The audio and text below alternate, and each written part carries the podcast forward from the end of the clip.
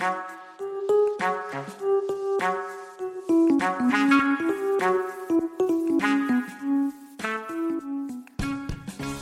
und herzlich willkommen bei Profi, dem Podcast für Profijuristen und alle, die sich für Recht interessieren. Ich bin heute mit einem ganz besonderen Gast, nämlich mit Magister Birgit Noah LLM in Berkeley, ja, muss man dazu sagen. Äh, ist auch nicht so gewöhnlich. Du bist Expertin für vieles, insbesondere aber für Internetrecht, alles was so ein bisschen mit Online zu tun hat und aber auch für das WEG und das neue Gewährleistungsrecht, das wir uns heute im Detail ein bisschen anschauen werden. Bevor wir das machen, stell dich doch vor und erzähl ein bisschen, wie du dazu gekommen bist, Juristin zu werden. Ja, dann möchte ich alle herzlich begrüßen und es freut mich, dass Sie heute zuhören. Ich bin auf die Idee gekommen, Just zu studieren, weil ich Freunde hatte, die Just studiert haben und mir davon erzählt haben. Und das war sehr prickelnd, von den Rechten zu hören, Grundrechten, Verbraucherrechten und äh, dann einfach zu wissen, wenn jetzt ein Polizist vor mir steht, was darf er, was darf er nicht, ähm, welche, welche Rechte und Pflichten stehen mir zu und haben andere. Und auf der anderen Seite bin ich doch ein äh, Gerechtigkeitsmensch. Also ich möchte nicht zu weit gehen zu sagen Gerechtigkeitsfanatiker. Und äh, ich muss auch zugeben, dass ich nach meiner doch schon jetzt längeren Praxis als Rechtsanwältin ganz genau weiß, dass Recht und Gericht nicht Gerechtigkeit ist. Ähm, aber es ist doch einfach äh, die Grundlage dafür. Und ähm, genau deshalb habe ich Just studiert und es hat mich fasziniert. Und in Ermangelung äh, besserer Ideen habe ich äh, begonnen, als Rechtsanwaltsanwärterin zu arbeiten und habe Blut geleckt, ähm, weil es eben darum geht, ähm, die Interessen der Mandanten durchzusetzen. Und äh, ich, ich glaube auch sehr viel Spaß daran habe, die juristischen Probleme festzumachen und auch äh, zu lösen und dann durchaus auch zu argumentieren. Und dann habe ich in mehreren Kanzleien äh, gearbeitet, auch zwei größeren Kanzleien und einer kleineren Boutique-Kanzlei. Das äh, hieß, die hießen damals Brunbauer Thema Tod und mein Ausbildungsanwalt war Dr. Martin Brunbauer und der war seit jeher spezialisiert auf der einen Seite UWG, IP und auf der anderen Seite Mietwohnrecht. Und daher kam es auch, dass mich dann mein Weg eigentlich äh, genau in diese beiden doch etwas verschiedenen Richtungen geführt hat. Und äh, aus dem IP-Recht und ähm, aus dem Gesetz gegen unlauteren Wettbewerb, also Wettbewerbsrecht in diesem Sinne, hat sich dann aufgrund der Technisierung und Digitalisierung ähm, eben auch die rechtliche Spezialisierung auf alles, was mit Online-Recht zu tun hat, entwickelt. Das gab es damals noch nicht, als ich Rechtsanwaltsanwärterin war, aber das hat sich eben damals dann schon entwickelt in die Richtung, beginnen mit Domain, ist auch sehr verwandt mit Markenrecht und UWG und ähm, dann allen Regelungen in dem Bereich, äh, sei es das E-Commerce-Recht, jetzt mittlerweile das FAGG und äh, auch mittlerweile auch in Kombination mit sehr viel Datenschutz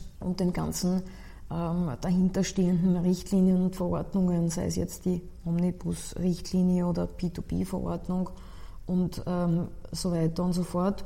Und auf der anderen Seite war eben das zweite Standbein eben der Bereich Mietwohnrecht, das auch seine äh, sehr speziellen Tücken hat. Und äh, ich glaube auch ähm, einerseits im Bereich UWG und auch Internetrecht und andererseits auch im Bereich Mietrecht ist es schon ganz gut, eine langjährige Praxis zu haben, weil es gibt einfach so ganz einschlägige Fallen, die man sich sozusagen als, als Newcomer nicht so ganz einfach schnell aus dem Kommentar oder mit einer theoretischen Beschäftigung damit ähm, erlesen kann. Darf ich da mal einhaken? Was sind denn das für, was kann man sich darunter vorstellen?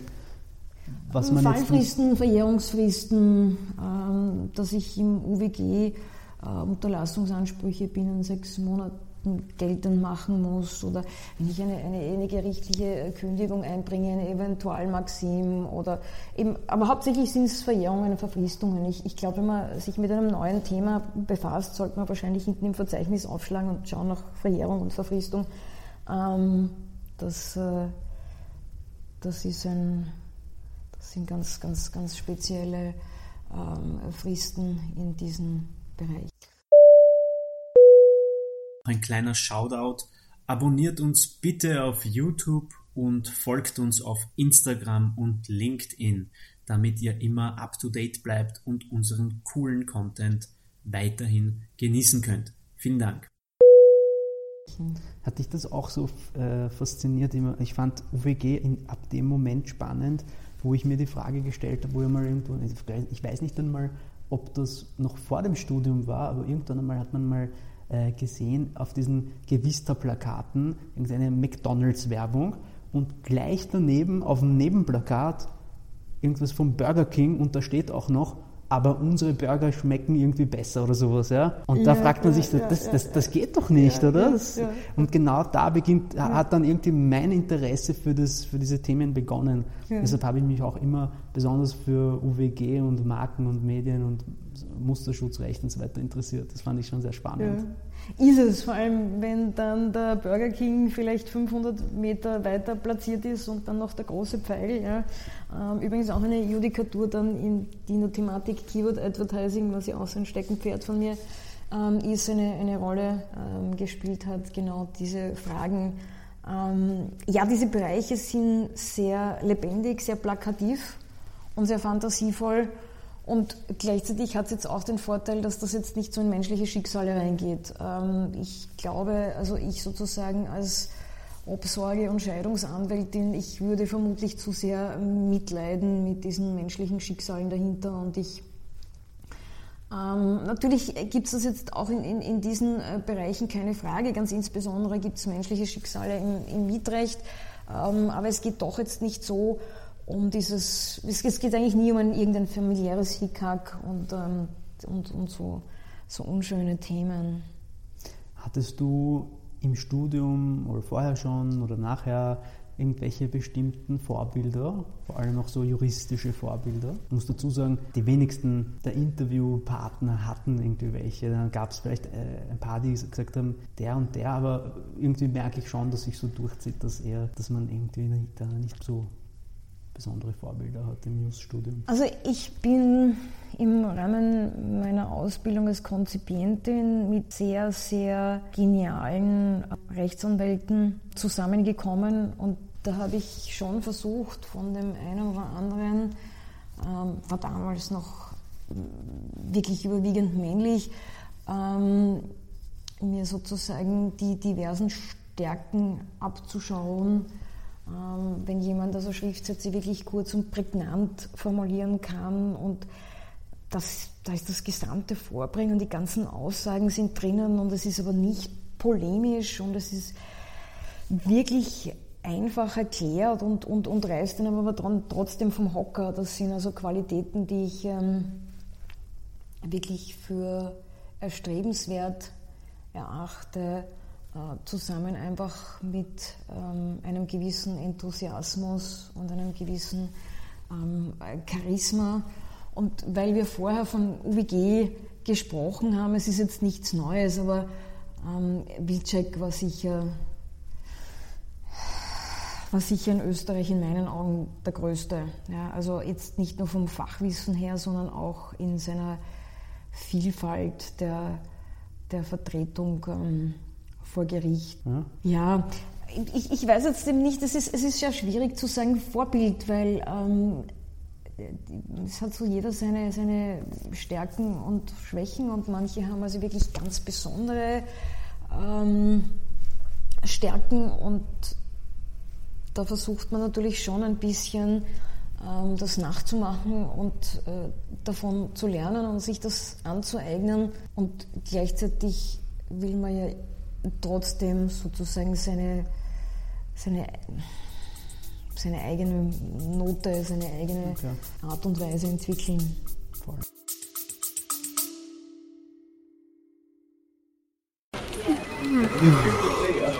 Na, hast du schon Mittagspause? Schön wär's. Ich warte gerade auf den Report. Uh, da kannst du lange warten. Tja, wenn die IT nicht mehr läuft, dann läuft gar nichts mehr. Was Sie jetzt tun können, um morgen schon von modernen Technologien zu profitieren, verraten wechselnde IT-Experten in der Talkreihe Zukunftswirksam. Alle Infos unter zukunftswirksam.de.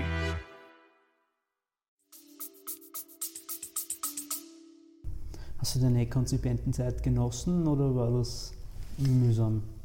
Ich habe es insofern genossen, weil ich glaube, ich bin schon Vollblutjurist und ich bin mit sehr verschiedenen Kausen ähm, in Berührung gekommen und mit vielen verschiedenen Richtern und konnte sehr viel lernen. Ich denke aber so, für, für die meisten Konzipient jetzt innen äh, mit Doppelpunkt oder Schrägstrich oder wie auch immer, ist es eine sehr harte, arbeitsintensive Zeit. Also äh, tendenziell ähm, ist das kein 9-to-5-Job und die Bezahlung ist nicht großartig und, ähm, und die Abende sind kurz bis nicht vorhanden und auch das eine oder andere Wochenende ähm, muss dran glauben. Wird es dann besser? das kommt darauf an, was man will. Ähm, aber ich glaube, es ist nachher leichter, sich die Möglichkeit dafür zu schaffen, weil ähm, als, als Konzipientin muss man sich ein bisschen nach der Decke strecken.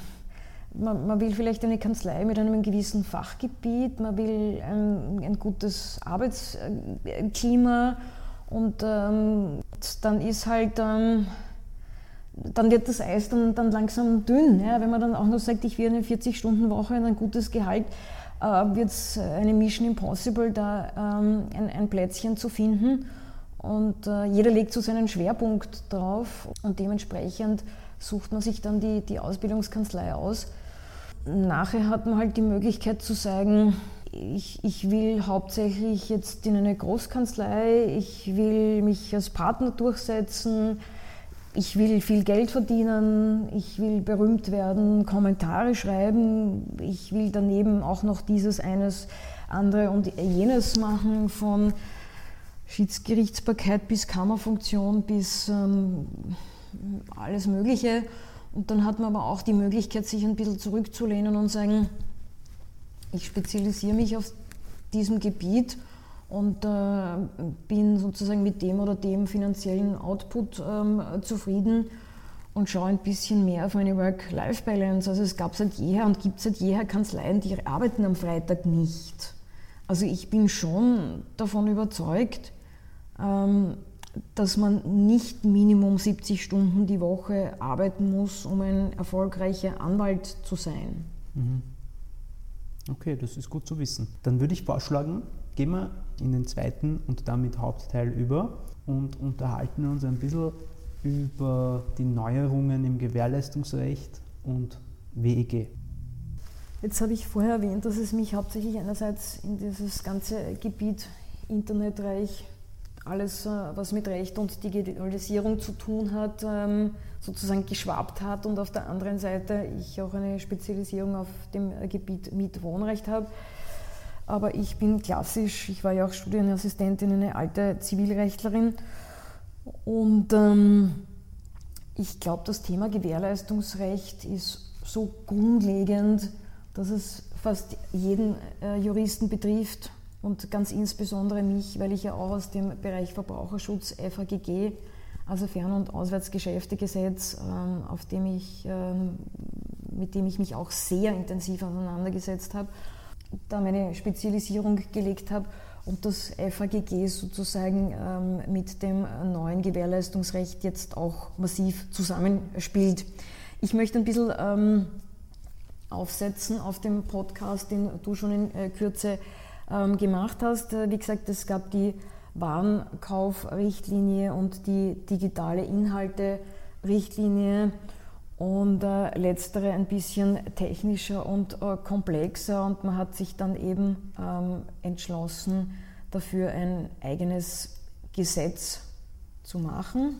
Und ähm, dieses Gesetz hat die Besonderheit, ähm, dass es zwischen Verbrauchern und Unternehmen gilt und äh, dass es für besondere Warenkäufe und die Bereitstellung äh, digitaler Leistungen gilt.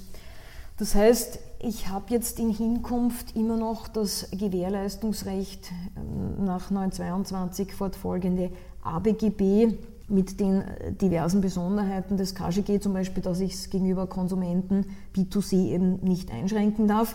Und auf der anderen Seite eben nun das VGG, das Verbrauchergewährleistungsgesetz. Und jetzt habe ich im neuen VGG ähm, ein bisschen Vereinfachungen Lockerungen. Ich sage jetzt ganz verlopp, ähm, längere Fristen, ich äh, kann teilweise einfach formfrei erklären, brauche äh, für manches, ähm, zum Beispiel für die Wandlung, brauche ich da kein ähm, gerichtliches äh, Wandlungsbegehren. Und jetzt bin ich möglicherweise als Anwalt gefordert, da im Vorhinein zu bestimmen, bin ich jetzt im VGG oder vielleicht doch im ABGB. Das beginnt einmal mit Unternehmer, Verbraucher. Da habe ich eben die äh, gesetzliche Bestimmung im 1 äh, KGG, wer Unternehmer ist, jemand, für den das äh, Geschäft zum Betrieb seines Unternehmens gehört. Das heißt, ich muss mir jetzt im Vorhinein ganz genau überlegen, als Rechtsanwalt, habe ich jetzt definitiv einen Unternehmer oder einen Verbraucher oder bin ich doch vielleicht auf eBay oder was auch immer, habe ich vielleicht doch zwei private oder zwei Unternehmer und ich sage jetzt einmal, wenn ich eine, eine Hose kaufe als Rechtsanwältin, bin ich natürlich Konsument. Und wenn ich Aktendeckel kaufe, bin ich natürlich Unternehmer. Aber wenn ich jetzt Autoreifen kaufe für mein Auto, dann kann man sich schon wieder die Frage stellen. Und äh, wie gesagt, dann muss ich auch den Verbraucher festmachen. Und dann muss ich mir auch anschauen, äh, dass VGG gilt für den Kauf von Waren, auch von solchen, die noch herzustellen sind. Also auch für Lieferungsverträge, auch Waren mit digitalen Elementen ähm, und äh, auch gemischte Verträge. Das heißt, ich muss mir jetzt zum Beispiel auch überlegen, bestellt jemand eine Alarmanlage mit Montage und Einschulung, welches Element überwiegt hier und bin ich überhaupt noch ähm, in einem äh, Vertrag, wo der Kaufvertrag eine übergeordnete Bedeutung hat oder bin ich schon draußen? Darf ich da einhaken zu dem, was du vorhin gesagt hast, nämlich äh, dass ähm, mit den Reifen, das ist jetzt eine interessante Frage. Gibt es da auch eine konkrete Antwort oder ist das, muss man da differenzieren oder wie schaut es da aus? Also wenn ich als Anwalt das Auto privat als auch äh, geschäftlich nutze und mir neue Reifen kaufe, ist das dann ein B2B oder ein B2C oder beides?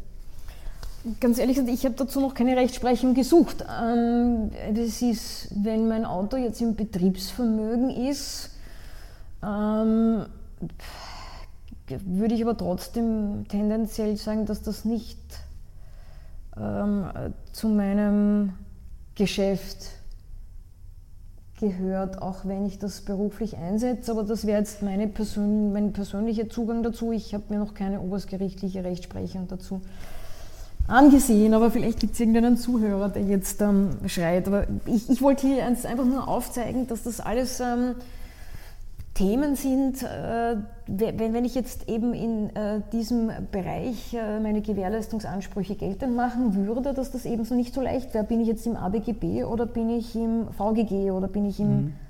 vielleicht bin ich im FAGG. Ähm, also falls das jemand von den Zuhörern zufällig schon drüber gestolpert ist, über genau diese Frage, würden wir uns freuen, wenn ihr das in die Kommentare schreibt. Das neue Gewährleistungsrecht gilt eben auch, wie du schon gesagt hast, auch für die Bereitstellung digitaler Leistungen, zum Beispiel Fotos, Musik, E-Books, Software. Also mein Netflix-Abo. Dein Netflix-Abo. Auch digitale Leistungen, Social Media, Streaming-Dienste, ähm, Cloud-Speicherservice-Dienste Und äh, zwar nicht nur gegen äh, Zahlung, sondern auch gegen äh, Bereitstellung von Daten. Also auch meine Facebook-Mitgliedschaft. Auch deine Facebook-Mitgliedschaft. Einige Bereiche sind ausgenommen. Du hast auch in deinem Podcast schon erwähnt, der Kauf lebender Tiere, elektronische Kommunikationsdienste, WhatsApp vermutlich, ähm, Gesundheitsglücksspiel, Finanzdienstleistungen, digitale Kino. Vorführungen, Zwangsversteigerungen. Das ist interessant, weil bei WhatsApp fragt man sich ja jetzt auch, ist das eine digitale, ja. ist das eine, äh, ein, ein, Social Media, äh, ja. äh, eine Social Media Plattform ja. oder ist es doch irgendwie so eine Kommunikationsplattform? Ich tendiere eher zu zweiterem in Wahrheit, weil ich kommuniziere nur über äh, äh, WhatsApp, aber alles andere, ich schaue mir da nie diese, ich meine, die haben zwar diese Funktion mit diesen Stories, aber ich glaube, das verwendet kaum jemand. Mein Zugang ähm, wäre auch, dass es sich hier um einen elektronischen Kommunikationsdienst handelt, aber vielleicht wird uns irgendein oberstes Gericht einmal besseren belehren, eines Besseren belehren. Gut, also im Wesentlichen ist das neue Gewährleistungsrecht nicht völlig anders. Aber eins doch in der Praxis relevanten Unterschiede ähm, ist, äh, dass der Mangelbegriff auch die objektiv erforderlichen Eigenschaften enthält. Wir hatten das schon früher jetzt, oder was heißt früher, wir haben das immer noch im ABGB, ähm, dass es die vereinbarten oder gewöhnlich vorausgesetzten Eigenschaften sind, aber da haben wir ein Oder. Und ähm, hier habe ich ein Und. Also es wird immer auch geprüft, sind es die objektiv erforderlichen Eigenschaften. Und die nächste Frage sind, sind die gewöhnlich vorausgesetzten auch die objektiv erforderlichen? Weil ich könnte jetzt spitzfindig sein und sagen, die, was objektiv erforderlich ist, könnte durchaus enger sein, als was ich äh, gewöhnlich sozusagen von einer Ware erwarte. Ähm, auch das wird uns dann die Judikatur mitteilen.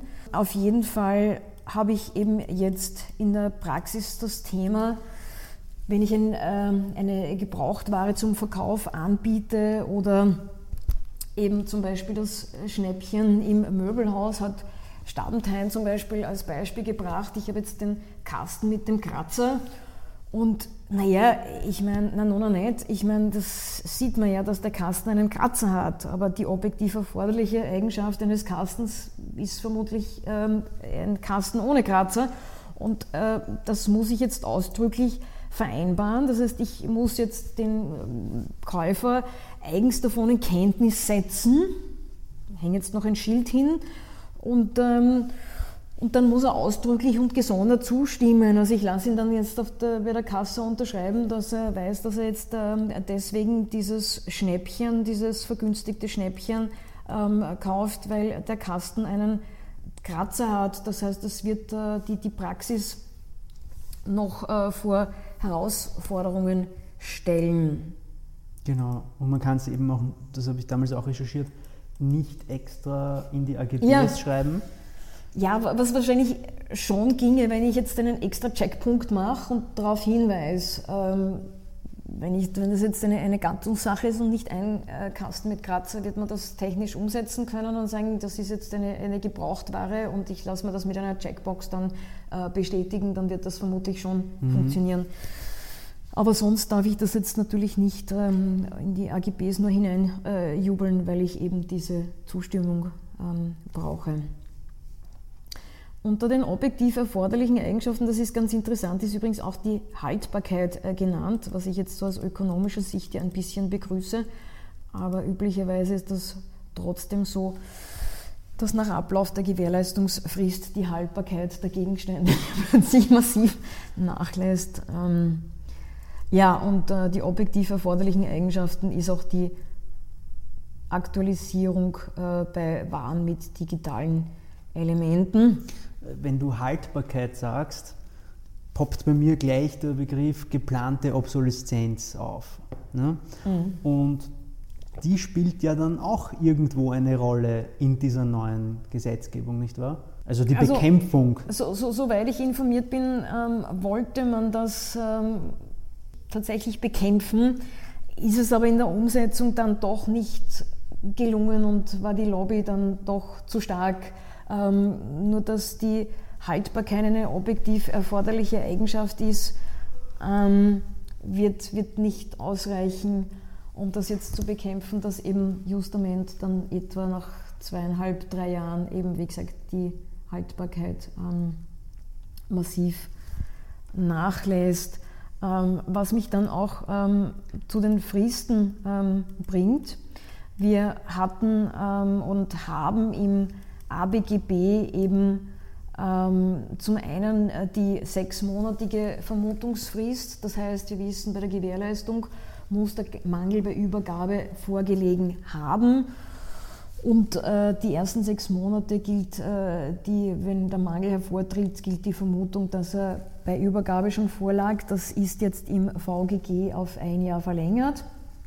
Und außerdem haben wir insofern eine Verlängerung äh, der Fristen ähm, zumindest beim Warenkauf auf de facto zwei Jahre und drei Monate, weil wir haben zwei Jahre die Gewährleistungsfrist. Das heißt jetzt definitiv Gewährleistungsfrist, in diesen, halt, innerhalb dieser Zeit muss der Mangel auftreten, außer bei Rechtsmängeln. Da habe ich, ähm, da ich jetzt ähm, keine Gewährleistungsfrist, nur insgesamt einfach äh, zwei Jahre. Und beim Warenkauf Kauf ist eben an diese zweijährige Gewährleistungsfrist jetzt noch eine dreimonatige Verjährungsfrist ähm, drangehängt worden. Das heißt, ich habe jetzt noch drei Monate Zeit, um das dann auch noch äh, gerichtlich geltend zu machen. Und das ist eine echte Verjährungsfrist, also keine Fallfrist. Das heißt, wenn ich Vergleichsverhandlungen ähm, führe, kann das dann gehemmt werden etc. Und das ist zum Beispiel ein Grund, warum, wenn ich eben Gewährleistungsansprüche geltend mache, ich mir sicher sein ähm, sollte, in welchem ähm, Bereich ich jetzt tätig bin. was zusätzlich eben dazu kommt, ist die Aktualisierungspflicht bei den Waren mit digitalen Elementen und bei digitalen Leistungen, wobei sehr viele Waren digitale Elemente haben, Handy, Smartphone ist klar, aber mittlerweile, ähm, wenn ich jetzt sozusagen bei den, zu Hause bei den Haushaltsgeräten nachschaue, es gibt also immer mehr und mehr Digitalisierung. Und ähm, insofern wird das einen sehr weiten Anwendungsbereich haben. Und da habe ich eben diese Pflicht des Verkäufers, Lieferanten Updates zur Verfügung zu stellen und das ist definitiv neu, weil hier eben eine nachträgliche Leistungspflicht des Unternehmers angeordnet ähm, wird und das ist ein echtes Novum in dem Bereich. Das ist aber auch, finde ich, auch gut so, absolut, weil ich aus eigener Erfahrung weiß, dass ich auf meinem uralt iPad, gut, das ist aber auch schon mehr als zwei Jahre alt, aber ähm, da oft dann alte Apps einfach nicht mehr funktionieren. Und wenn ich es updaten versuche, geht es überhaupt, friert alles ein. Ne? Und das ist total ärgerlich. Und wenn da jetzt eben was dagegen gemacht wurde, ist das schon begrüßenswert. Wobei bei zwei Jahre alten Geräten geht es gerade eh noch, ging es auch in der Vergangenheit aus, finde ich jetzt. Aber wenn es dann viel älter wird, dann keine Update-Pflicht mehr besteht, oder wie lange besteht die denn jetzt? Ich glaube, es wird jetzt äh, die, die Praxis weisen, ob es wirklich so viel bringt, weil im Endeffekt ähm, wird man wahrscheinlich eben diese objektiv erforderlichen Updates zur Verfügung stellen und ähm, indirekt wird dann das, die, die Ware, das Gerät doch, doch ein bisschen langsamer und indirekt gibt es dann vielleicht Updates, die zahlungspflichtig sind, ähm, die wirklich heiße Features haben und indirekt wird der Konsument dann doch irgendwie wieder dazu ähm, bewogen, ähm, die kostenpflichtigen Updates zu installieren. Ich, ich glaube, es wird zeigen, was. Aber wenn es langsamer werden sollte, habe ich doch dann wieder einen Gewährleistungsanspruch, oder? Auch das wird die, wird die Judikatur zeigen. Ich meine, jetzt einmal jenseits der rechtlichen Argumentation, das ist halt ein altes Handy. Ja. Das ist halt jetzt einmal langsamer und schwächer. Ähm, wird's die, halt die, die, alte, die alte Pobeda-Uhr von meinem Urgroßvater funktioniert heute auch noch, obwohl die Gewährleistungsfrist schon abgelaufen ist. Die, sie zeigt die Zeit einwandfrei an. Also nur weil es alt ist, heißt nicht, dass es langsam, das ist ja das genau mit der geplanten Obsoleszenz. Wenn man das bekämpfen will, ist das jetzt ein Ansatzpunkt? Haben wir hier sicher eine, eine argumentative Handhabe? Ich glaube, was soll denn sonst der Sinn hinter der Update-Pflicht sein, außer dass es ordnungsgemäß funktioniert und zu ordnungsgemäßem Funktionieren subsumiere ich auch das schnelle Funktionieren, so wie am ersten Tag. Gut, wenn ich es natürlich mit 20.000 Apps überlade, äh, ist mir schon klar, dass es nicht so schnell ist. Aber wenn, wenn ich genauso viele Apps habe wie am ersten Tag und es irgendwie mit der Zeit immer langsamer wird, dann wird es unangenehm. Wenn ich jetzt drei, vier, fünf Sekunden warten muss, bis das Internet-App aufgeht oder ladet, dann, dann nervt das. das heutzutage. Es nervt.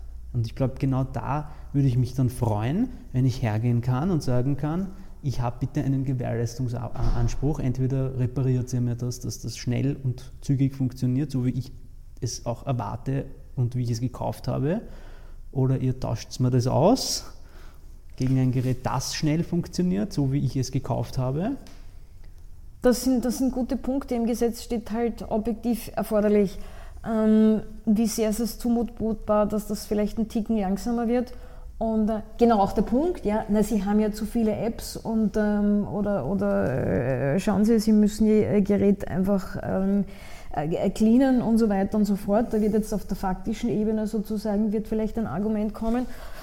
Und auch auf der rechtlichen Ebene ist einfach die Frage, ist mir jetzt nur gefeit, dass äh, das Ganze dann überhaupt nicht mehr funktioniert und nicht kompatibel ist und darf es vielleicht einen Ticken langsamer werden, wird schon die Rechtsprechung ähm, dann weisen. Aber ich, ich, bin bei dir, also da haben wir ähm, viel Spielmöglichkeiten und ähm, mehr Möglichkeiten, die, die Lieferanten ähm, sozusagen an die, an die Kandare zu nehmen. Bei den Gewährleistungsbehelfen gibt es jetzt nicht grundsätzlich massiv Neues.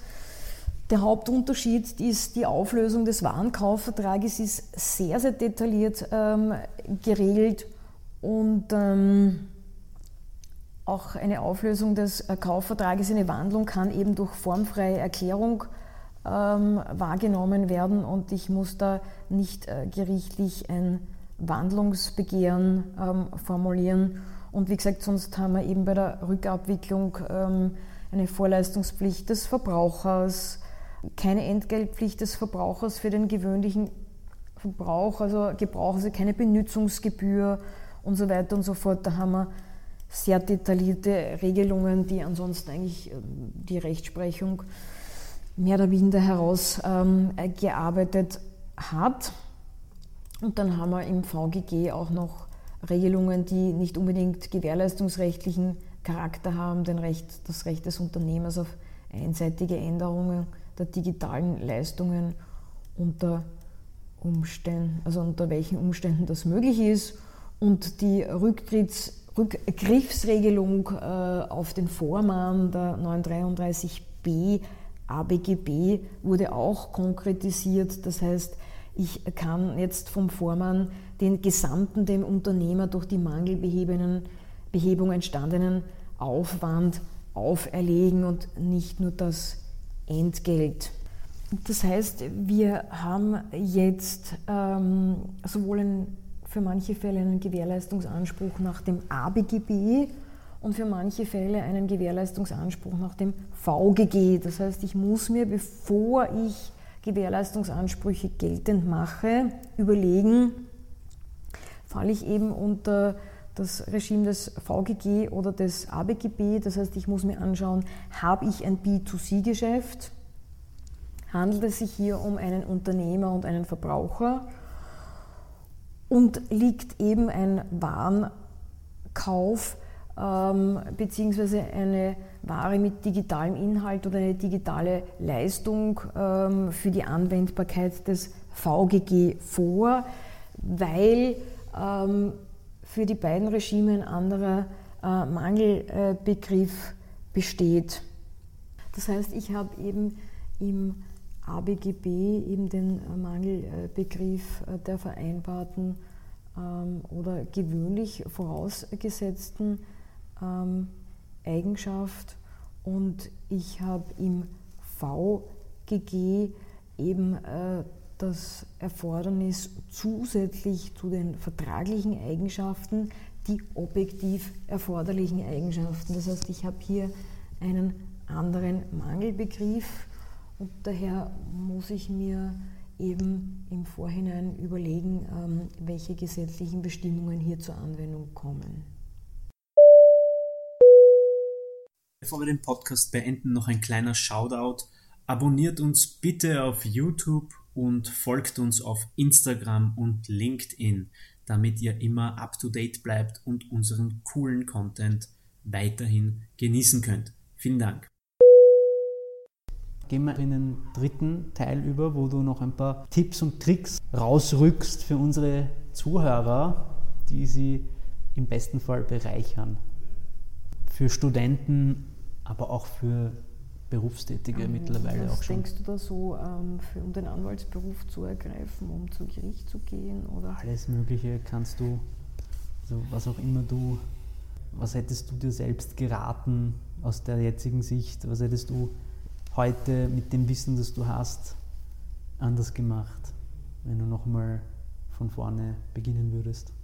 Mm, Im Wesentlichen hätte ich nichts anders gemacht. Ähm, was mir ein bisschen leid tut, ist, dass ich die internationalen Kontakte aus dem LLM nicht so gepflegt habe.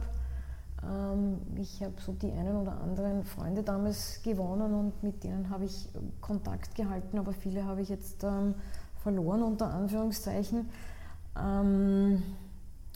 Auch wenn mein Lebenslauf sehr zielstrebig ausschaut, so zielstrebig war er gar nicht. Ähm, wie gesagt, mich hat die Juristerei äh, fasziniert und ich bin, glaube ich, Vollblutjuristin und ich habe als Rechtsanwaltsanwärterin begonnen und einfach Blut gelegt und gemerkt, dass es mir so Spaß macht, ähm, dass ich dann nach einem Ausflug in die Wirtschaft ähm, umso bestätigter war, dass ich den Anwaltsberuf ergreifen möchte. Und ich habe im Rahmen meines LLM äh, mich schon auf diese Themen UWG, Wettbewerbsrecht, äh, Marken- und Urheberrecht ähm, gestürzt, weil ich es interessant befunden habe. Aber es war jetzt, ähm, es ist Zufall, dass sich das dann geradlinig bei mir durchgezogen hat und zu einer Spezialisierung geworden ist.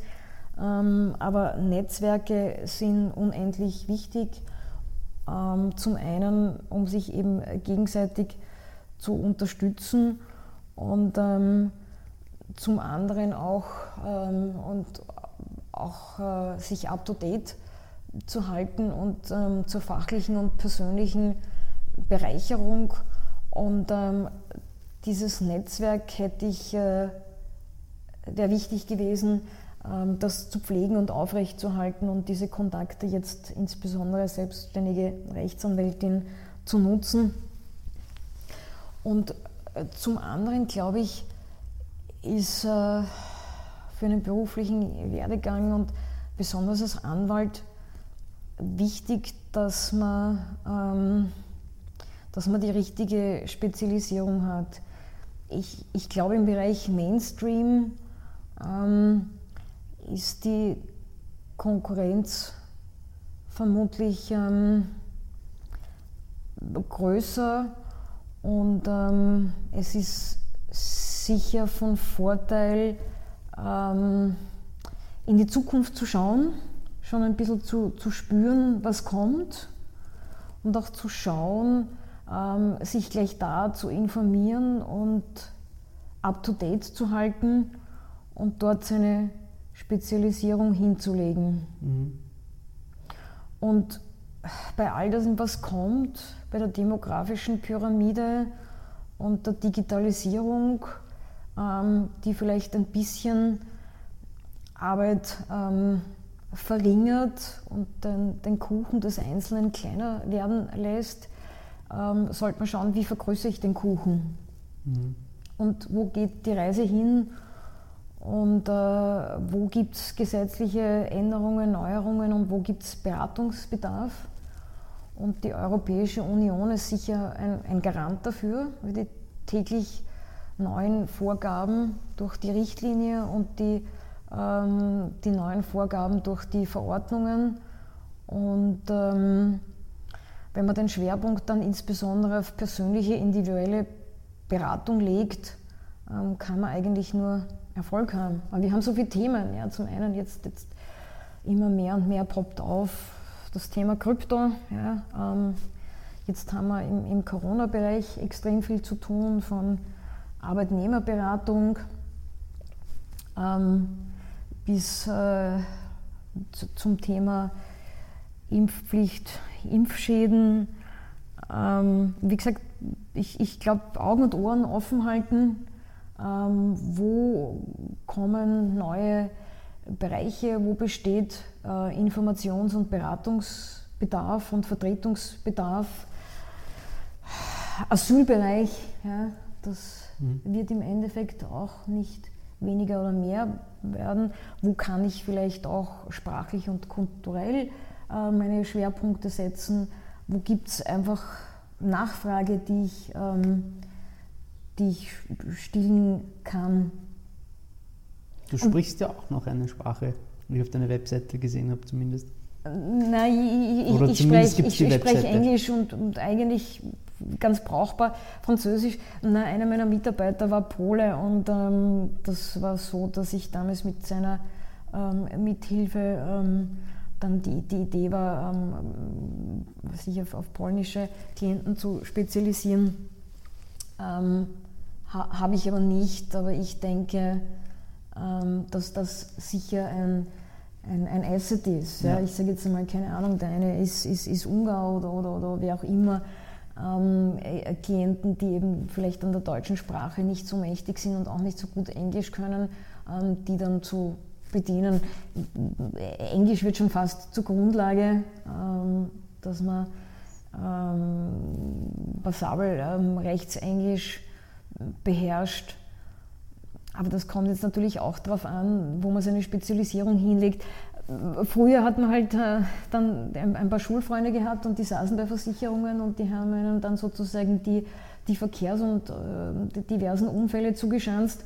Und ähm, ich, ich glaube, das ist es heute nicht mehr. Ja. Heute ist es ein bisschen ein, ich suche mir ein Alleinstellungsmerkmal, ähm, ich vermag mich oder ich gehe zu einer Großkanzlei, aber auch innerhalb der Großkanzlei ähm, wird man dann einfach seine ähm, fachliche Spezialisierung oder wird mir eine fachliche Ausrechnung oder irgendein Alleinstellungsmerkmal einfach massiv ja. helfen.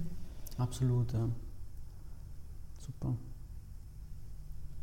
Dann sage ich vielen herzlichen Dank, liebe Birgit, für deine Tipps und für das tolle Interview und freue mich schon auf das nächste, denn wir haben noch viele andere Sachen zu besprechen, über die du uns bestimmt noch in bester Expertise berichten kannst. Ja, ich sage danke. Danke, dass du mich besucht hast und ähm, auch für die spannende Diskussion, die sich zuweilen entwickelt hat und ähm, ja, dass ich äh, habe hier heute referieren dürfen. Dankeschön. Danke.